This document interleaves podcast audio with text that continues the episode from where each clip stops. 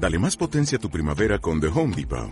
Obtén una potencia similar a la de la gasolina para podar, recortar y soplar con el sistema OnePlus de 18 voltios de Ryobi desde solo 89 dólares. Potencia para podar un tercio de un acre con una carga.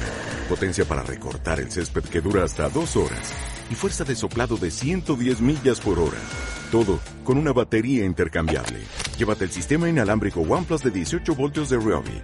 Solo en The Home Depot. Haces más. Logras más. La buena estrella. Cuando era pequeña mi padre me contó que hay gente que nace con buena estrella, pero pocos, muy pocos elegidos, podían decir como yo que habían nacido de una estrella, y además de una buena, la supuesta hermana de Sirio, que en el momento de alumbrarme se apagó para siempre del firmamento. mis padres se casaron muy jóvenes y enamorados. Dos años después mi padre acabó la carrera de arquitectura que había compaginado todo ese tiempo con los trabajos de delineante y dibujante de retratos y caricaturas. Desde entonces su mayor ilusión fue tener hijos. Tras un lustro y comprarse su primer coche, el sueño de formar su propia familia se había convertido en una obsesión. En su décimo aniversario de casados diseñó una casa más grande con jardín y piscina, con la idea de que su futura descendencia tuviera espacio para jugar y correr. A los quince años adquirió un telescopio profesional e instaló un observatorio en la guardilla.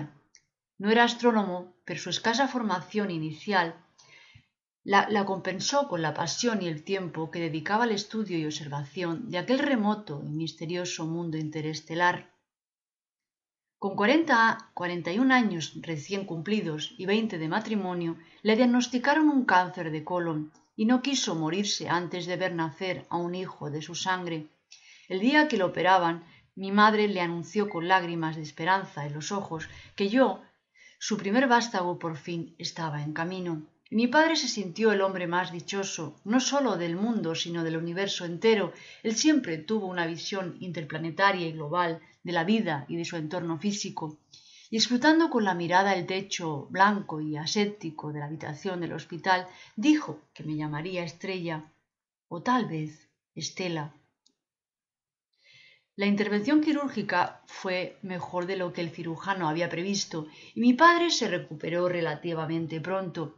Durante los meses de baja laboral cambió de dieta, programó una tabla de ejercicios que practicaba diario en el parque, se apuntó a la moda de las artes marciales y luego al yoga, Nunca estuvo mejor mi padre. Desbordaba tanto optimismo y vitalidad que apenas empecé a gatear por el parque de casa, se propuso darme un hermanito. Tras cinco años de infructuosa búsqueda, abandonó su empresa comprendiendo que yo era fruto de un milagro que no habría de volverse a repetir y que dada la naturaleza excepcional de los milagros debía de celebrarlo cada día, así que me malcrió aún más todos y cada uno de mis caprichos y deseos, sin importar lo caros, descabellados e inútiles que fueran, se materializaban casi al instante, para meses o incluso días después, terminar olvidados en un rincón de mi habitación o la guardilla. Cuando cumplí los seis años, mandó instalar en el jardín un tío vivo calcado al que había en el parque de atracciones de Montjuic, pero a menor escala. Una semana antes me había montado en uno de esos caballitos eléctricos y me había fascinado su movimiento continuo hacia arriba y hacia abajo mientras el tío vivo giraba sin fin como una peonza.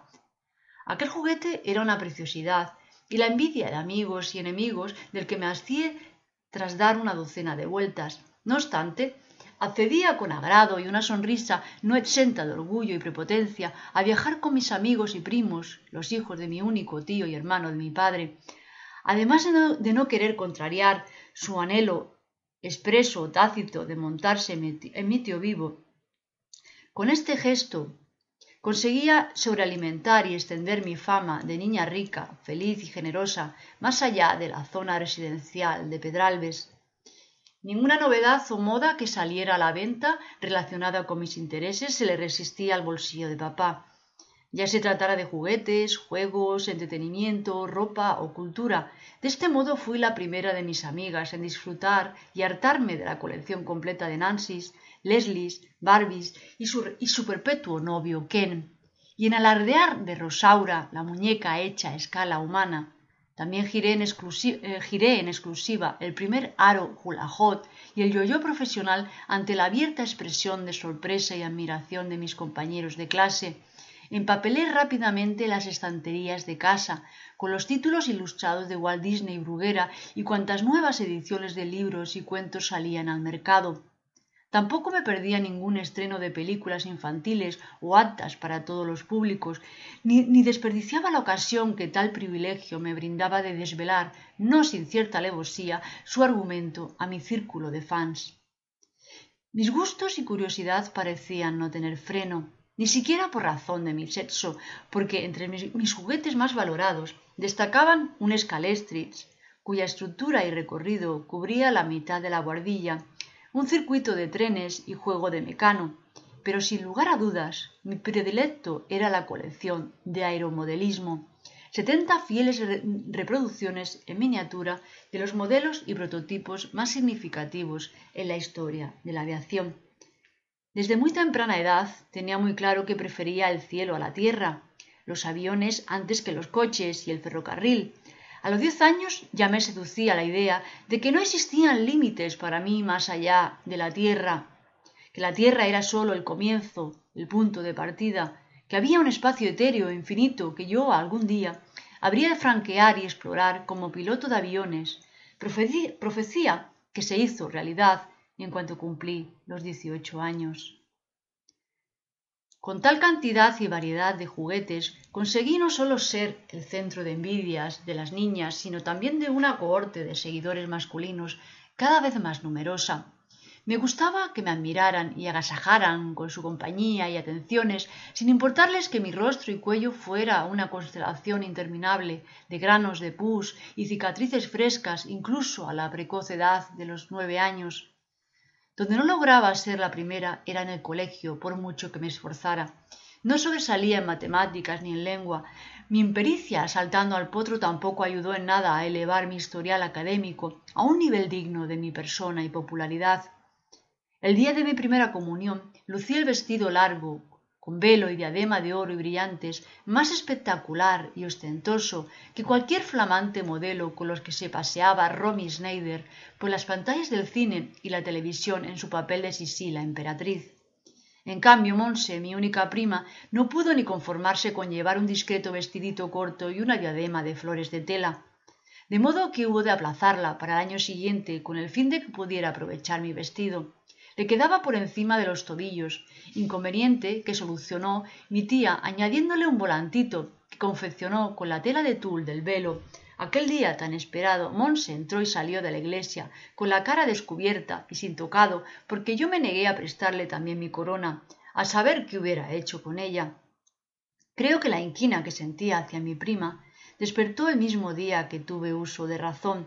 Ella era más agraciada y femenina que yo, Únicamente compartíamos como marco un cabello de tirabuzones oscuros y brillantes, pero aparte del pelo, ella y yo conformábamos dos cuadros totalmente distintos en cuanto a la forma, el estilo y el color, incluso, diría, antagónicos.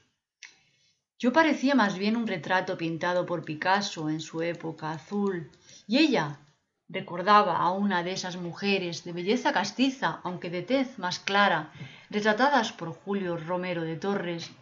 Mi rostro era cetrino y anguloso y lo sigue siendo, pero menos, como el de mi tío Felipe y mi primo Guillem. El de Monse, ovalado, delicado, atractivo, de una homogeneidad y color casi marmóreos, ella constituía el centro de miradas de niños y hombres por su belleza y su carácter dulce y cercano, yo por las cosas que ella no tenía. Desarrollé muy pronto una intuición avizora cada vez que mi madre se disponía a empaquetar algunos de los juguetes que había dejado de hacer caso para enviárselos a Monse y sus dos hermanos. Encontrándome en este difícil trance, yo invariablemente me plantaba delante de mi madre, con los brazos cruzados y la expresión enfurruñada, por si mi postura respecto a donar involuntariamente parte de mi botín no era lo suficientemente explícita, en alguna ocasión estuve tentada de retarle con la frase lapidaria que tanto me gustaba decir cuando jugaba pistoleros antes tendrás que pasar por encima de mi cadáver. Sin embargo, los argumentos que esgrimía mamá me acababan desarmando.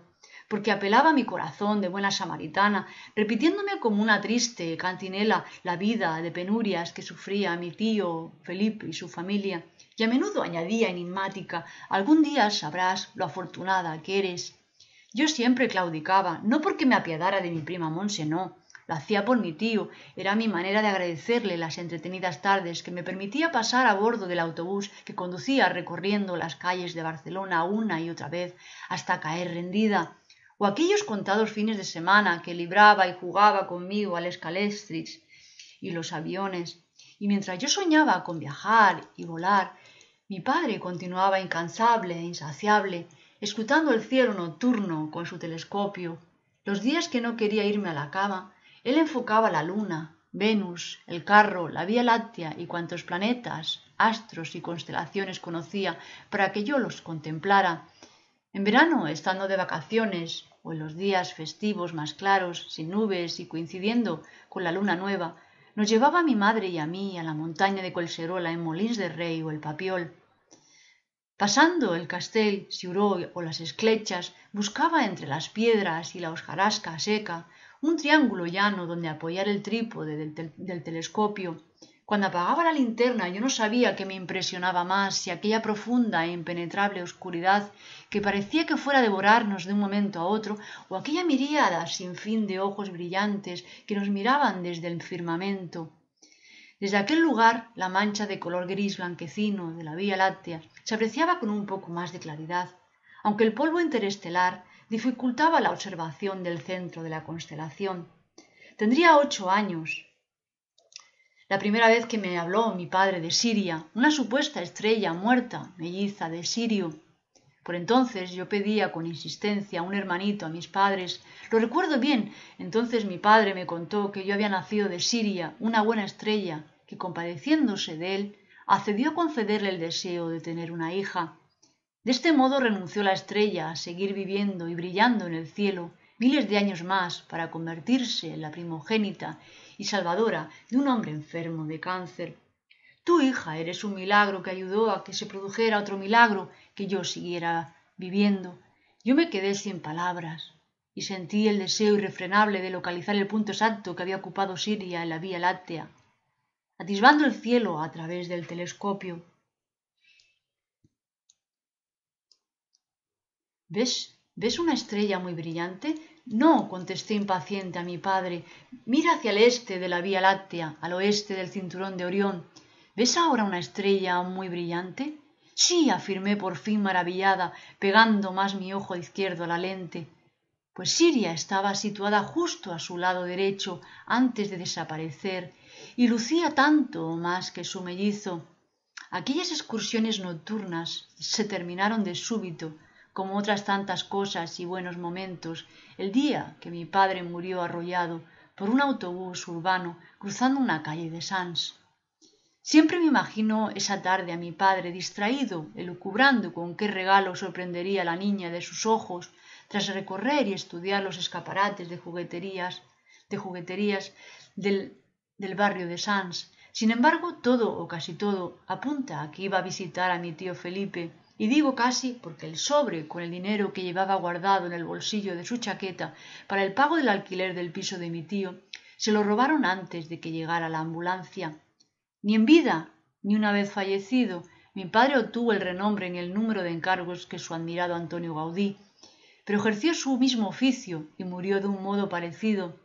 Ironías o tal vez coherencias del destino. Tenía cincuenta y cuatro años y yo doce. Por un tiempo me sentí una estrella huérfana. Luego supe a qué se refería mi madre cuando me decía que algún día sabría lo, afortunada que era. Me confesó que yo había nacido no de una estrella, sino de tres, de mi madre, de mi padre y mi tío, dos padres, uno pobre, otro rico, uno que deseó que naciera, otro que lo hizo posible, un padre que me enseñó a mirar y desear el cielo, y otro que me mostró el medio para llegar hasta él.